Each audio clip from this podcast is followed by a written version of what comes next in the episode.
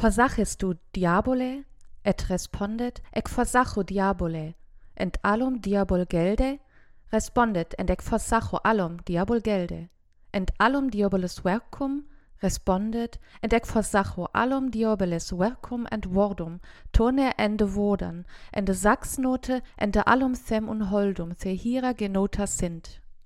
Gelobest du in Gott, allmächtigern Vater, ec gelobe in Gott, allmächtigern Vater. Gelobest du in Christ, Gottes Sohn, ec gelobe in Christ, Gottes Sohn. Gelobest du in Halogan Gast, ec gelobe in Halogan Gast. Keine Angst, du brauchst keinen Krankenwagen für mich zu rufen, mir geht es sehr, sehr gut, denn das, was ich dir gerade vorgelesen habe, war altsächsisch. Und was es genau mit diesem Text auf sich hat, erfährst du in dieser Folge.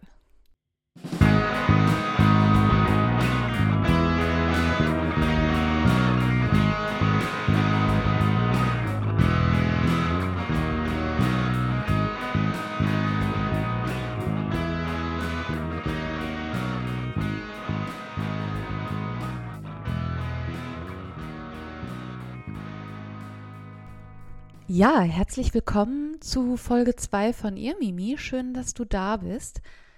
Bevor ich aber in den Fun Fact einsteige oder ja und danach halt in Medias Res gehe zum eigentlichen Thema, möchte ich dich an dieser Stelle gerne auf meinen Newsletter aufmerksam machen. Äh, ja, in diesem möchte ich dich regelmäßig über alles informieren, was in der Irmimi-Welt passiert und ja, immer updaten, wenn hier irgendwas los ist, was dich dann auch interessieren könnte. Äh, und News zum Mittelalter, zu Handschriften und so weiter, was es nicht alles gibt und was halt noch so ansteht. Ja, wenn du Interesse hast, äh, den Newsletter, den kannst du auf meiner Seite abonnieren. Und äh, ja, wenn du das tust, dann bekommst du sogar eine Bonusfolge von mir. Und ja, in der erzähle ich dir, was es mit dem ja, Begriff Mittelalter an sich auf sich hat. Also schon etwas äh, Grundlagenarbeit, sage ich mal. Und ich erzähle dir, warum Humanisten ja Mittelalter-Basher sind. Ja, wenn du neugierig geworden bist, freue ich mich, wenn du meinen Newsletter abonnierst und äh, ja, geh auf meine Seite und ja, ich würde mich freuen. Ja, ich möchte ja immer zusehen, dass die Fun Facts oder die Begriffe, die ich hier erkläre, auch irgendwie was mit der Folge an sich zu tun haben, beziehungsweise mit dem Thema der eigentlichen Folge.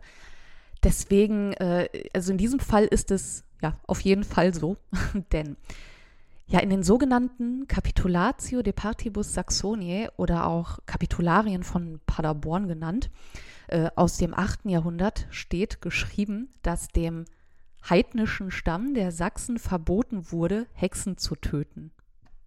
Dödüm. Ja, das klingt irgendwie komisch, weil man ja Hexenverbrennung eigentlich mit der Kirche verbindet und dem Christentum generell oder auch halt mit den Hexenverbrennungen im Spätmittelalter beziehungsweise in der frühen Neuzeit. Ähm, ja, es wurde heidnischen Stämmen also verboten zu glauben, dass es Hexen gibt. Im Frühmittelalter scheint das äh, eventuell äh, irgendwie was Heidnisches gewesen zu sein, dass man an Hexen glaubte und äh, diese dann auch irgendwie verbrannt hat. Äh, zumindest kann es dann durchaus sein oder lässt sich daraus herleiten, dass die Wurzeln von Hexenverbrennung vielleicht äh, ja aus äh, dem Heidentum kommen. Ja, was ich dir in der Einleitung vorgelesen habe und was irgendwie wie ja elbisch klingt, das war, wie gesagt, alte Sächsisch. Altsächsisch ist dabei ja die älteste Form der niederdeutschen Sprache und wurde vom 9. Jahrhundert bis Anfang des 12. Jahrhunderts ja vor allem so im nördlichen Bereich Deutschlands gesprochen und ja, aber äh, wenn man ehrlich ist über Dialekte, äh, althochdeutsche, mittelhochdeutsche Dialekte und so weiter, äh, da kann man nicht nur eine Folge draus machen, eine eigene, sondern ganz, ganz viele. Deswegen äh, stelle ich dir jetzt diese Information einfach in dieser kurzen Form äh, zur Verfügung, damit du das einordnen kannst. Ja, bei dem Text handelt es sich um ein Taufgelöbnis um genau zu sein, um ein sächsisches Taufgelöbnis beziehungsweise altsächsisches Taufgelöbnis, Überraschung.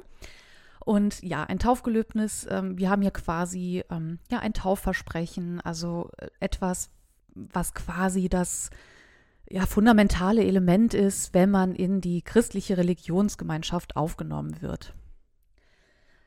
Bevor ich aber mit dir quasi ja in den Text gehe und dir auch die Übersetzung vorlese, keine Sorge, zu der Übersetzung kommen wir noch, das macht jetzt aber noch nicht allzu viel Sinn, möchte ich dir gerne ja den historischen Rahmen geben, denn der ist tatsächlich äh, alles andere als unwichtig und ähm, ist wirklich nötig, um zu verstehen, was dieses Taufgelöbnis bedeutet.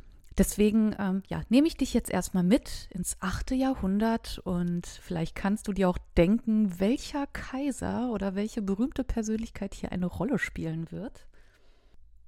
Es gibt einen Gummipunkt für den, der es jetzt schon erraten kann. Vielleicht kannst du mir ja auch mitteilen, ob du schon vorher wusstest, um wen es unter anderem hier gehen wird. Aber gut, ähm, ist ja auch kein äh, Quizduell hier. Ich würde sagen, wir starten jetzt einfach mal, ähm, wie gesagt, ins 8. Jahrhundert. Genau, also die Handschrift, das Taufgelöbnis ist aus dem 8. Jahrhundert. Wie immer verlinke ich dir auch im Handschriftenzensus oder den Handschriftenzensus. Da kannst du dir alle anderen Informationen zu der Handschrift äh, holen äh, zu Schreiber, Beschreibstoff und so weiter. Wer hat das warum und wie und äh, warum überhaupt gemacht? Ähm, beziehungsweise das Warum, das äh, möchte ich dir hier schon erklären. Darum sind wir ja auch hier. Ja, was war denn da los im 8. Jahrhundert? Ähm, man hatte äh, anders, Karl der Große, da ist der Name jetzt schon gefallen, hatte irgendwie das Bedürfnis im 8. Jahrhundert oder den Drang, irgendwie Menschen in seine Gemeinschaft aufzunehmen, beziehungsweise in die christliche Gemeinschaft. Er wollte das Christentum ja verbreiten. Und sein Ziel war einfach dabei, er wollte ein Reich, eine Religion, ähm, ein Karl quasi. Also man merkt, der Mann hatte große Pläne. Ah, allerdings war das nicht so ganz einfach, denn ja, irgendwie hatten nicht alle so wirklich Lust dazu, zum Christentum überzutreten, beziehungsweise haben viele vielleicht auch gar nicht verstanden, was das überhaupt ist mit diesem Christentum und wer dieser Gott ist und ja, was der ganze Kladderadatsch da jetzt überhaupt bedeuten sollte. Also das war vermutlich auch gar nicht irgendwie in dem Bewusstsein drin. Jedenfalls wollte Karl der Große das eben ja ändern. Naja, Karl war, wie gesagt, ein sehr religiöser Mensch, das lässt sich nicht von der Hand weisen. Und äh, wie gesagt, er sah eben seine Aufgabe darin, das Christentum zu verbreiten, christliche Einheit zu schaffen und so weiter. Und äh, Heidentum geht gar nicht, das ist nicht akzeptabel und in seinem Reich hat da nichts Heidnisches mehr zu sein. Fakt ist, dass es eben noch sehr, sehr viele, vor allem germanische Stämme gab, die eben noch an die alten Götter oder ja, an die Götter, alten Götter glaubten, an die germanischen Götter. Ähm, die Langobarden zum Beispiel, äh, auch ein germanischer Stamm, äh, den konnte Karl relativ problemlos missionieren. Ähm, das, das ging wohl relativ gut, also bestimmt auch nicht ganz ohne Schmackes, aber das ging im Verhältnis äh, zu dem Stamm, von dem ich euch heute erzählen äh, möchte, wohl relativ einfach von der Hand. Denn es gab da ein ganz besonderes äh, Volk, beziehungsweise einen ganz besonderen Völkerverband, ähm, das unerbittlich war und hartnäckig war und das äh, Karls äh, Handeln noch ziemlich nachhaltig prägen sollte. Ähm, quasi ein Völkchen, an dem Karl sich dann auf jeden Fall noch richtig, richtig abrackern sollte. Und wenn ihr jetzt denkt, äh, redet die da von den Galliern, dann muss ich euch leider enttäuschen, was aber auch naheliegend wäre. Nein, ich rede hier ähm, von dem Volksstamm oder von dem Völkerverband der Sachsen beziehungsweise den Altsachsen. Naja, zumal die Gallier und die Sachsen auch zeitlich ein äh, bisschen auseinander sind. Deswegen, ähm, ja, wir reden hier von den Sachsen und äh, genau, ein bisschen später sind wir hier als die Gallier und ähm, die hatten ja mit Cäsar ihren Spaß. Genau. Ja, deswegen möchte ich dir auch kurz erklären, wer sind die Sachsen überhaupt? Ähm, denn die Sachsen, von denen wir hier sprechen, das sind nämlich die, die da im Osten Deutschlands leben, im entsprechenden Bundesland. Wir reden hier nämlich von den Sachsen, die auch ja geografisch auch einfach gar nicht in den Osten gehören. ich glaube, nagelt mich auch hier nicht drauf fest. Äh, ich meine, die Sachsen, die sind jetzt heute östlich angesiedelt, beziehungsweise das Bundesland, weil irgendwann eine Titelübertragung stattgefunden hat. Aber äh, da möchte ich euch jetzt auch nichts Falsches erzählen. Jedenfalls ähm, sind wir hier nicht im Osten Deutschlands. Genau, und äh, die Sachsen waren eben auch ein Völkchen. Ich spreche im, jetzt im Folgenden von den Sachsen waren im 8. Jahrhundert halt auch noch sehr, ja, ähm, heidnisch kann man sagen und wie ich es schon angedeutet habe.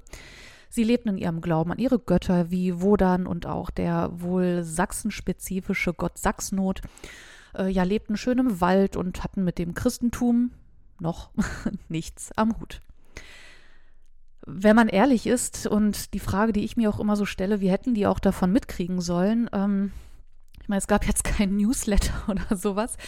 Und äh, ich glaube auch nicht, dass die Sachsen, äh, um ehrlich zu sein, den Newsletter von Karl abonniert hätten. Ähm, egal, wie auch immer. Ähm, um das Christentum kennenlernen zu können, äh, gab es aber eine schöne Lösung, denn äh, ja, es gab ja noch den Karl für alle Fälle und es gab Karl den Großen für den Fall, das Christentum kennenzulernen der würde denen schon Bescheid geben, was in der Welt der Religion so, ja, an, heißer Schei an heißen Scheiß abläuft. Und das tat er eben auch. Ähm, und ja, ich sag mal, auf eine für uns heute, aber tatsächlich auch schon für damals, äh, auf eine für damals sehr fragwürdige Weise. Und warum, das erfährst du jetzt. Also als äußerst symbolhaft äh, behaftet oder symbolbehaftet lässt sich der Auftakt der Sachsenkriege, also Karl versucht die Sachsen zu missionieren und zum Christentum zu bekehren, und der Auftakt dieser Sachsenmission, der lässt sich an ja, der Zerstörung der Irminsul im Jahre 772 festmachen. Jetzt fragst du dich vielleicht, was ist denn die Irminsul? Das ist eine sehr gute Frage. Die Irminsul äh, war ja das Heiligtum der Sacken, Sachsen, kann man sagen. Es war wohl ja ein, ein Baum und äh, die Irminsul, die setzt sich zusammen aus den germanischen Wörtern Irmana, groß und Sul, Säule. Also am Ende haben wir hier eine große Säule und äh, die steht oder stand, wie auch immer, im heutigen Marsberg, also im nordöstlichen Sauerland. Ich glaube, die wurde auch wieder rekonstruiert naja, diese Säule, die war wohl ja eine Verbindung zu Himmel und Erde und die wurde angebetet. Dort hat man äh, das äh, Ting abgehalten, also das, die Volks- und Gerichtsversammlungen kennen wir auch ähm, aus dem alten Skandinavien. Und äh, so oder so, das war ein sehr wichtiger Punkt, Treffpunkt für die Sachsen, diese Irminsul. Was machte Karl der Große? Ja, der ließ die Irminsul im wahrsten Sinne des Wortes zu Kleinholz verarbeiten von den Franken, also von seinen Leuten. Und ja, er hoffte sich damit wirklich äh, ja den, den Nerv schlechthin der Sachsen zu treffen. Und das ist ihm meines Erachtens und was die folgenden Ereignisse auch zeigen, ziemlich gut gelungen. Naja, wie gesagt, den Sachsen schmeckte das nicht so ganz und hatten da jetzt so semi-Lust drauf. Ähm, und ja, natürlich haben die dann einen Gegenangriff gestartet im Jahre 773. Und äh, ja, der Teil 1 des ganzen Spaßes, Teil 1, ihr werdet noch sehen, warum, äh, sollte sich dann erstmal bis ins Jahr 776 ziehen, also um die drei Jahre. Und äh, ja, diese ähm, diese andauernden Kämpfe und der ausgeübte Druck seitens der Franken und Karl, das brachte die Sachsen auch erstmals ähm, dazu, sich dann auch erst einmal zu unterwerfen. Erstmal, das, das heißt noch lange nichts, also die Sachsen, die waren noch lange nicht integriert ins Christentum. Ähm, hier hörte es, wie gesagt, noch nicht auf, denn Karl hatte ja, wie gesagt, schon, äh, hat ja, hatte ja richtig an den Sachsen zu knabbern und drei Jahre sind da ja ein Kinkerlitzchen. Ja, und jetzt kommt ein Name ins Spiel, den du vielleicht schon mal gehört hast, und zwar, ja, Widukind. Und zwar äh, war er der Herzog der Sachsen und führte ja den kommenden Widerstand gegen Karl den Großen an ja in den Sachsenkriegen. Und ja, man kann sagen, er war der Erzfeind von Karl dem Großen. Wenn, ja, wenn Karl He-Man ist, dann ist Widukind Skeletor, wenn ich äh, diesen Vergleich anstellen darf. Oder auch umgekehrt. Äh, ich denke, das liegt im Ermessen des Einzelnen. Jedenfalls wurde äh, im Jahr 778 Karls Abwesenheit genutzt. Ähm, er befand sich zu der Zeit in Spanien. Äh, die wurde genutzt, um sich erneut zu widersetzen. Da dachten die sich, ach ja, der ist nicht da, da machen wir mal, machen wir hier mal ein bisschen Radatz. Karl hatte dann, als er von dem Widerstand erfuhr, auch wieder ordentlich den Papp auf und kam auch ziemlich sauer aus Spanien zurück. Und äh, ja, man sagt ja, besondere Situationen erfordern dann wohl auch besondere Maßnahmen und in diesem Fall wohl brutalere. In diesem Zuge der weiteren Aufstände hat Karl also die sogenannten ja, Kapitulare von Paderborn eingeführt. Und äh, in Paragraphen wurde dort eben geregelt, was Sachsen durften und was nicht. Also jetzt geht es hier nicht darum, du darfst um 10 Uhr abends nicht über die Straße gehen, oder bitte keinen Müll auf die Straße werfen. Also hier wurden, hier wurden Todesstrafen verhängt.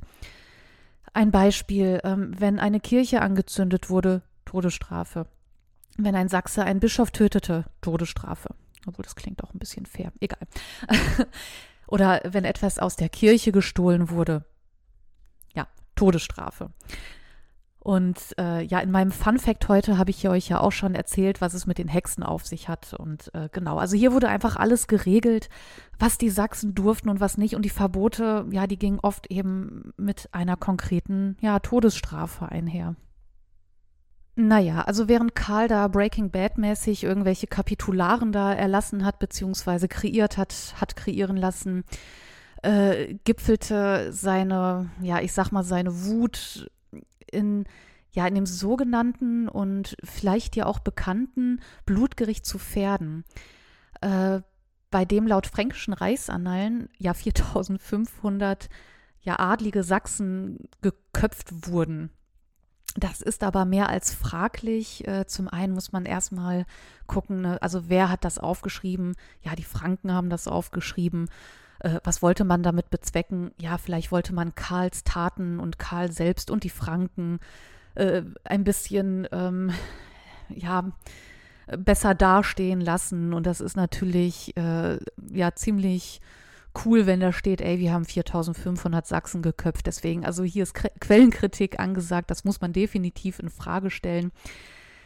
Ähm, falls es wahr gewesen sein sollte, falls es so passiert sein sollte, kann man auch einfach davon ausgehen, ja, Karl hatte den Papp auf und wollte so wirklich ein sehr, sehr, sehr krasses Exempel statuieren.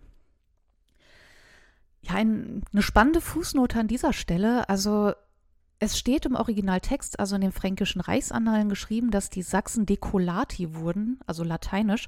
Das bedeutet, die Sachsen wurden enthauptet, decolati. Eine Theorie besagt aber, und die finde ich ziemlich spannend, ähm, dass man sich eben verschrieben hat. Und das ist ja nicht selten bei Handschriften. Und dass das nicht decolati, sondern delocati bedeutet, äh, bedeuten könnte. Das bedeutet, dass die Sachsen nicht ja, geköpft, sondern einfach nur umgesiedelt wurden nennt mich verrückt, aber ich würde sagen, das ist ein himmelweiter Unterschied, ob man seinen Kopf verliert oder einfach nur umzieht. Jetzt mal ganz platt ausgedrückt. Naja, ich fand die Theorie ähm, sehr spannend oder finde sie immer noch spannend und dachte, ich teile das mal an dieser Stelle. Ja, so oder so. Das Blutgericht war vielleicht sehr brutal, ähm, aber nicht so effektiv, dass die Aufstände der hartnäckigen Sachsen aufhörte. Ganz im Gegenteil, die gingen immer weiter ähm, bis es dann zu einem Abkommen kam, und zwar zwischen ja, Karl dem Großen und Widukind, dem Sachsenherzog. Und zwar ließ er sich dann 785 taufen. Also die sind einen Deal eingegangen. Und äh, Karl der Große hat gesagt, ja, lass dich taufen, dann äh, ja, verschone ich deine Leute. Was genau da abgemacht wurde, das kann ich jetzt so aus dem FF nicht sagen, aber es, ich gehe einfach mal davon aus, dass das in die Richtung geht so oder so, das war natürlich ein für Karl sehr symbolträchtiger Akt, beziehungsweise ich kann mir vorstellen, dass das ein symbolträchtiger Akt gewesen sein muss. Wenn man sieht, dass sein Erzfeind getauft wird und äh, auch der Fun Fact an dieser Stelle, Karl war der Taufpate, also quasi Patenonkel von Widokind. Ja, insgesamt metzelten die Sachsen und die Franken und Karl also noch ganze, also oder insgesamt 33 Jahre rum bis die Sachsen dann endgültig ins Fränkische Reich bzw. in das Christentum eingegliedert werden konnten. Und zwar ging das Ganze bis ins Jahr 804. Also du siehst, 33 Jahre lang hatte Karl mit den Sachsen zu tun und das ist schon ein Großteil seines Lebens. Ne? Also das muss man sich mal vorstellen. Ja, also wir haben jetzt gelernt, die Sachsenkriege waren brutal. Es hat lang gedauert, bis sie erfolgreich waren. Und was an dieser Stelle jetzt spannend ist, man denkt ja, dass diese Brutalität im Frühmittelalter irgendwie normal ist. Ne? Also wir kennen das Klischee vom dunklen Mittelalter, wir kennen das vom finsteren Mittelalter, alles brutal. Und tatsächlich kann man aber auch für das Blutgericht von Pferden tatsächlich sagen, oder für die Sachsenkriege generell, für die ganze Missionierung der Sachsen, dass das einfach brutal war und nicht nur aus heutiger Sicht, Tatsächlich wurde das auch schon damals kritisiert. Vor allem Karls äh, Hoftheologe Alcuin, vielleicht kennst du den Namen auch, äh, er ist ein angelsächsischer Missionar, der ist aus ähm, England dann an Karls Hof gekommen. Äh, der hat dieses ganze brutale Vorgehen extrem kritisiert. Und laut ihm hätte eine solche Integration der Sachsen, also in die christliche Gemeinschaft, erstmal besser vorbereitet äh, werden müssen und vor allem hätte das auch friedlicher stattfinden müssen. Also er kritisiert die Brutalität, die hier stattgefunden ist. Und ähm, am Ende die Integration oder die eigentliche Integration, die begann aber auch erst als ja schon ordentlich mit äh, Kreuz und Schwert da ja abgeschlachtet wurde. Alcuin hat das auch äh, im Jahre 802 schon kritisiert und in diesem Zuge, also auch im Zuge der Berater von Karl, zu dem eben auch Alcuin gehört, die haben dann eben diese Gesetze gelockert und ähm, ja, am Ende fand eine etwas friedlichere ja, Integration statt der Sachsen. Die haben viel mehr ja, erlaubt bekommen und so weiter. Aber ja, erst nach 33 Jahren äh, Brutalität, muss man sagen. So, jetzt wollen wir aber auch mal zum Taufgelöbnis kommen. aber wie gesagt, also es ist einfacher zu verstehen, was es mit diesem Text auf sich hat und äh, die Bedeutung des Textes, wenn man einfach diesen Rahmen hat. Ne? Also seht es mir nach, äh, wenn ihr die äh, Geschichte rund um die Sachsenkriege schon kennt, dann könnt ihr ja, okay, jetzt ist zu spät zum Vorspulen, egal. Jedenfalls, jetzt kommen wir erstmal ja zu der, äh, zu dem Taufgelöbnis selbst. Also hier gehen wir zum Beispiel zurück äh, zu der ersten Kapitulation der Sachsen im Jahre 776. Ja, die Sachsen, die kapitulierten und wurden äh, freiwillig dazu gezwungen, sich taufen zu lassen. Ähm, also wir reden hier von Zwangstaufen. Und hier galt einfach die Devise, ja, lass dich taufen oder stirb. Also viel Möglichkeiten hatte man hier nicht und das muss man sich mal ja, reinziehen. Ähm, ja, ich meine, man muss sich, man muss sich das vorstellen, es wird einem auch erstmal brutal dieses Heiligtum genommen, also dein ganzes Leben spielt sich da um, also jetzt, ne, um so Dinge wie die Irminsul ab und äh, an, um den Glauben an die Götter, also das ist, das ist dein Leben. Und das wird dann quasi von jetzt auf gleich umgekrempelt. Und äh, du kämpfst für deine Freiheit und dann wirst du am Ende wahrscheinlich auch völlig entkräftet, wie ich mir das einfach mal vorstelle, äh, genau vor diese Wahl gestellt, du lässt dich taufen oder du stirbst. Das ist jetzt leider in der Geschichte bis heute kein Einzelfall, das ist klar. Ähm, aber nur weil es zeitlich so weit weg ist, das achte Jahrhundert, ist es natürlich nicht weniger schlimm, finde ich. Aber ja, also wir finden solche Fälle leider immer, immer wieder in der Geschichte. Jedenfalls äh, hatte man sich dann äh, mehr oder weniger äh, gut auf diese Taufen vorbereitet, äh, also auf die Taufen der Sachsen und äh, hat sich da so ein Wisch mitgenommen in Form eines Taufgelöbnisses. Und äh, ja, dann kamen die Missionare, ich habe da mal was mitgebracht und ähm, da sind wir jetzt auch bei den eigenartigen Worten, die ich am Anfang dieser Folge vorgelesen habe. Und mit deinem Wissen, das du jetzt hast, von dem ganzen Drumherum, lese ich dir jetzt einfach mal die Übersetzung vor. Ganz kurz an dieser Stelle, du kannst hier gerne auf Pause machen. Ich habe dir das Digitalisat wieder verlinkt. Ähm, ich ja, werde ja auch, ähm, ja, ich muss mal gucken, ich werde dir auf jeden Fall auch die, äh, das, den Originaltext nochmal irgendwie abdrucken, dass du das nicht aus der Handschrift irgendwie rausnehmen musst. Jedenfalls, ähm, du kannst dir auch gerne nochmal den Originaltext anhören. Dieses Taufgelöbnis, das ist ein ja recht simples Frage-Antwort-Spiel. Ähm, also der Täufling wird etwas gefragt und er antwortet einfach nochmal für den Kontext. Also hier die Übersetzung. Sagst du dem Teufel ab? Und er soll antworten, ich schwöre dem Teufel ab. Und allem Teufelsdienst? Er soll antworten, und ich schwöre allem Teufelsdienst ab. Und allen Teufelswerken? Und er soll antworten, und ich schwöre allen Teufelswerken und Worten ab, Dona und Wodan und Sachsnot und allen Dämonen, die ihre Genossen sind. Glaubst du an Gott, den allmächtigen Vater? Ich glaube an Gott, den allmächtigen Vater. Glaubst du an Christus, Gottes Sohn? Ich glaube an Christus, Gottes Sohn.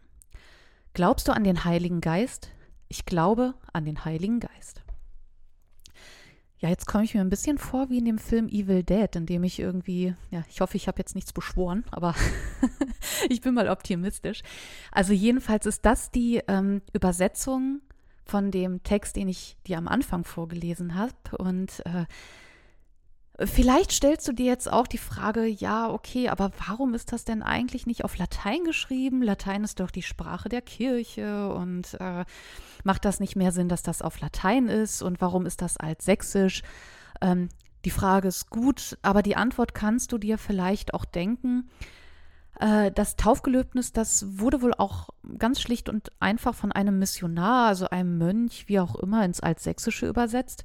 Einfach nur, damit der Täufling versteht, was da von ihm verlangt wird. Also verstehen, naja, nicht ähm, äh, eher so auf sprachlicher Ebene nur. Und äh, ja, vielleicht hat es dann äh, auch eine größere Wirksamkeit, beziehungsweise vielleicht dachte man, dass das noch eine größere Wirksamkeit hat, wenn man äh, das in der jeweiligen Muttersprache des Täuflings macht, damit er das, ähm, naja, mehr verinnerlichen konnte. Äh, die Frage, ob das wirklich verinnerlicht wurde, das ähm, die steht natürlich im Raum und bei Zwangstaufen kann man nicht unbedingt von einer intrinsischen Motivation sprechen. Ähm, ja, aber ich kann mir vorstellen, dass das irgendwie seitens der Missionare vielleicht so geglaubt wurde, ja, vielleicht kann er das dann einfach besser verinnerlichen und vielleicht versteht er dann auch, was er da sagt und findet seinen Weg zu Gott. Aber das ist jetzt auch nur ein bisschen Spekulation von meiner Seite aus.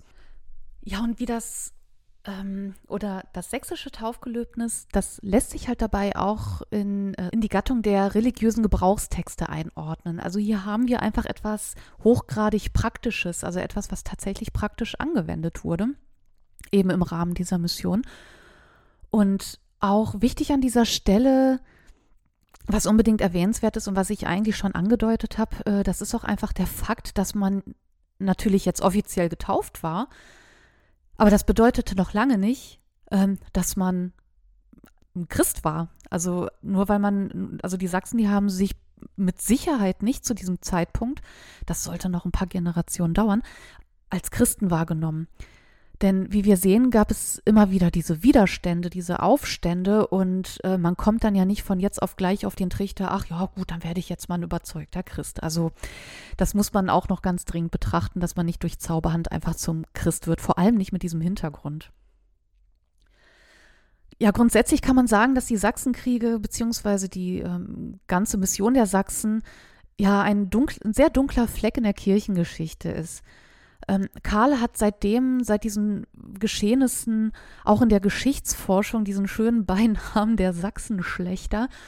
Und was man eben auch sehen muss, ist, dass das für einen christlichen Kaiser, auch wenn er da im christlichen Namen gehandelt hat oder in Gottes Namen gehandelt hat, ähm, ist das nicht so ein optimaler Name für einen christlichen Herrscher.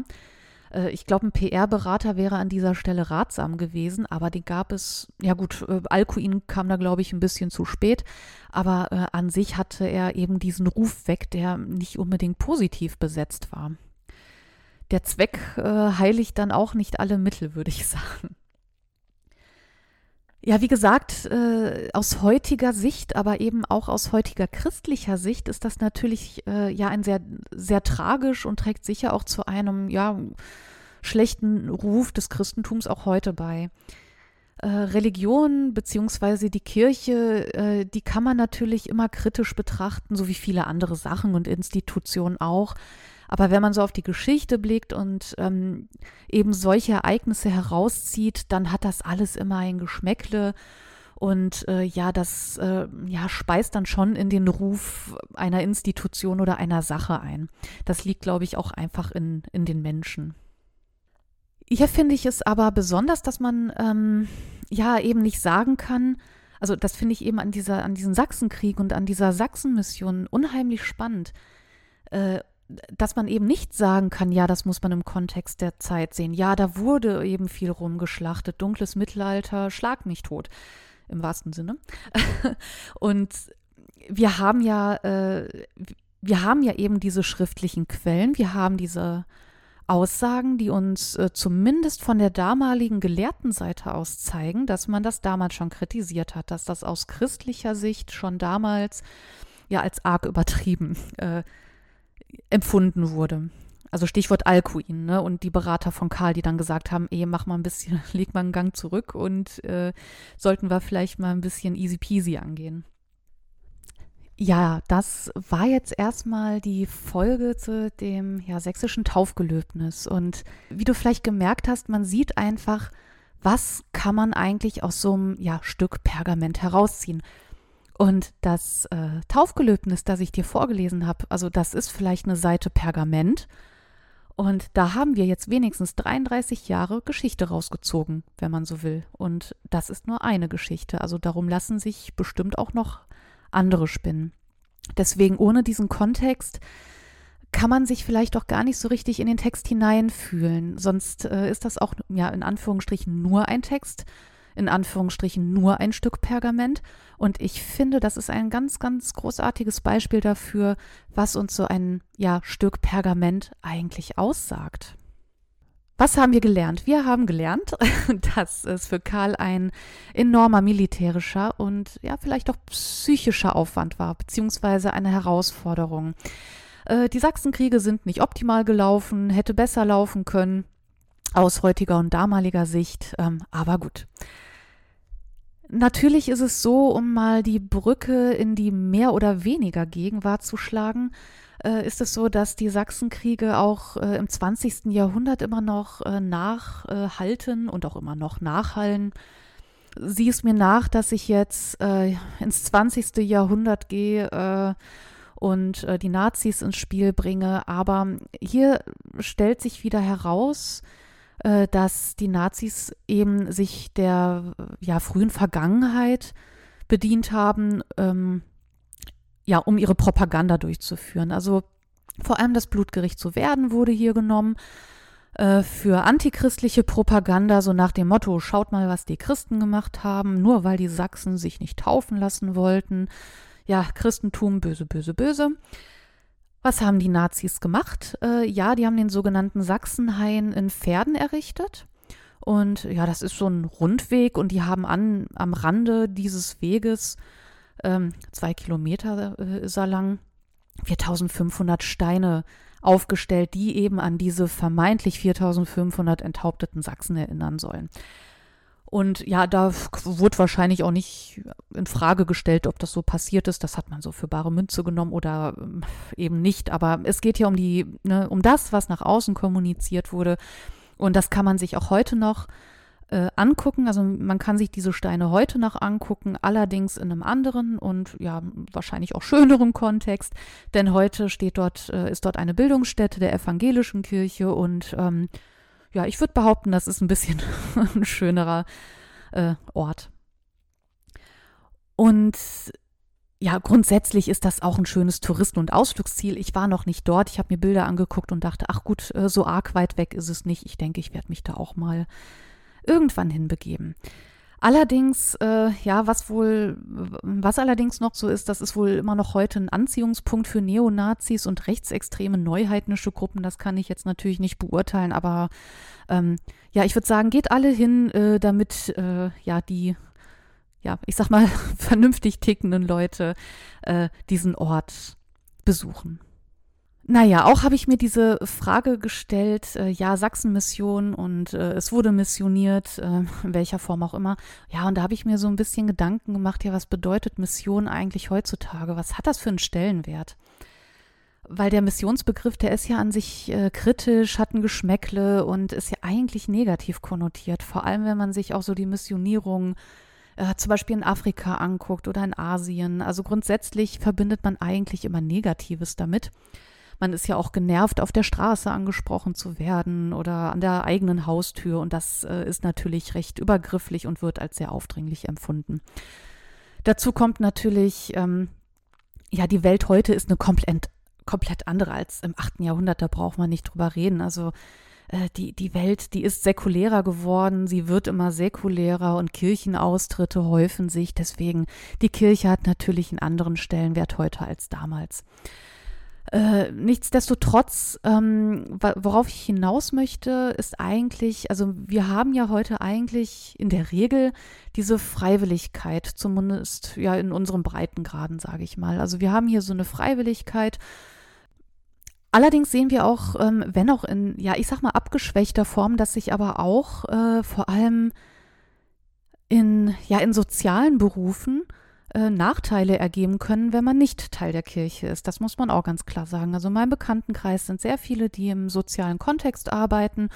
Und bei der Jobsuche haben die eben festgestellt, dass es durchaus von Vorteil sein kann, dass man noch in der Kirche ist. Ne? Also natürlich, es ist nach wie vor freiwillig, aber äh, hier sieht man eben auch, dass einem, äh, dass das auch mit Hürden verbunden sein kann, wenn man eben nicht in der Kirche ist. Aber das ist ein Thema, das ich jetzt hier auch gar nicht so diskutieren kann und möchte. Aber dennoch interessiert mich natürlich deine Meinung. Ähm, sei es jetzt zu der Sachsenmission oder zu Mission heute, wie auch immer. Ähm, das kannst du mir gerne mitteilen, deine Meinung, dein konstruktives Feedback. Das kannst du mir hinterlassen, ja, direkt unter der Podcast-Folge auf meiner Website. Du kannst mir auch gerne E-Mail schreiben. Das kannst du tun unter hey mit y at irgendwasmitmittelalter.de. Ähm, wie gesagt, ich freue mich immer über Feedback und ähm, ja, nur so kann ich ähm, ja in den Austausch mit äh, dir, mit euch kommen und ja, würde mich natürlich freuen. Die nächste Folge gibt es dann in ja, zwei Wochen wieder. Und in diesem Sinne und im Sinne der Geschichte sage ich wie immer, immer schön zurückschauen.